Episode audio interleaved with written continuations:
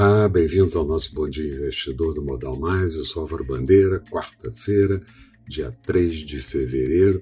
Eu começo lembrando que ontem a Bovespa perdeu tração, mas ainda assim encerrou com alta de 0,61%, índice em 118.233 pontos, dólar fechando em queda de 1,74%, moeda americana cotada a R$ 5,35 mercados nos Estados Unidos e na Europa com boas altas no encerramento.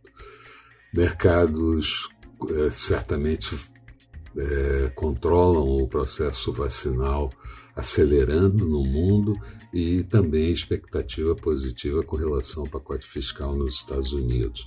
Biden e Janet Yellen acham que a proposta dos republicanos é uma proposta baixa e deve aumentar ali para a faixa de um trilhão de dólares.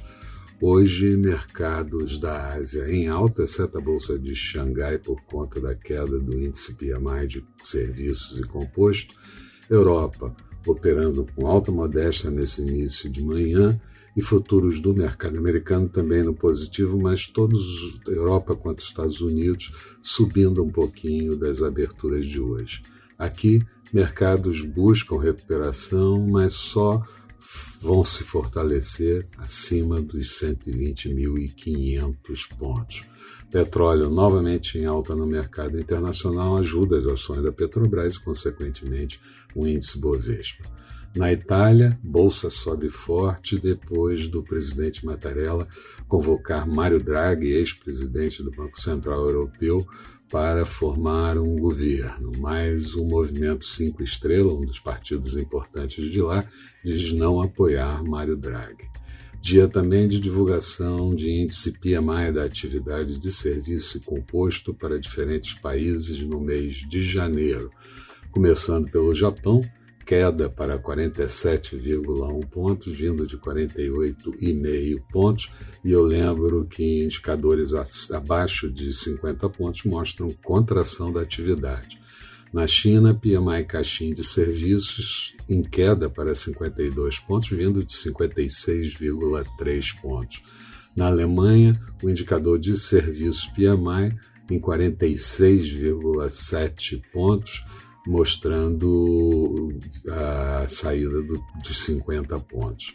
O, na zona do euro, índice PMI de serviços a 45,4 pontos, previsão era que ficasse em 45, um pouco pior, e o índice composto caindo para 47,8 pontos. No Reino Unido, queda para 39,5 pontos, índice composto em 41,2 pontos. Na zona do euro também tivemos a divulgação da inflação medida pelos preços ao consumidor, alta em janeiro de 0,9%, núcleo em 1,4%. Já o PPI, preços no atacado, com alta de 0,8%. Nos Estados Unidos, Joe Biden baixou um decreto proibindo a separação de famílias de imigrantes e montando um grupo para buscar reunir as famílias. Aqui, o novo presidente da Câmara, Lira e Pacheco do Senado, reúnem e têm um encontro hoje com Bolsonaro. Vão discutir a PEC emergencial. E a comissão que avalia a reforma tributária pode ficar sem emitir um relatório. Tivemos também a divulgação do IPC da FIP do mês de janeiro, acelerando para 0,86%, vindo de 0,79%.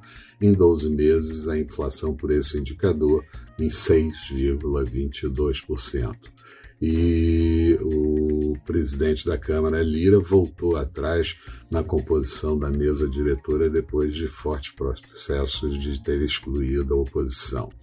Na agenda do dia, por aqui o fluxo cambial do mês de janeiro, o índice ICBR das commodities também de janeiro, nos Estados Unidos os estoques de petróleo e derivados da semana anterior, a nova pesquisa ADP sobre criação de vagas no setor privado no mês de janeiro e vários discursos de presidente do Fed.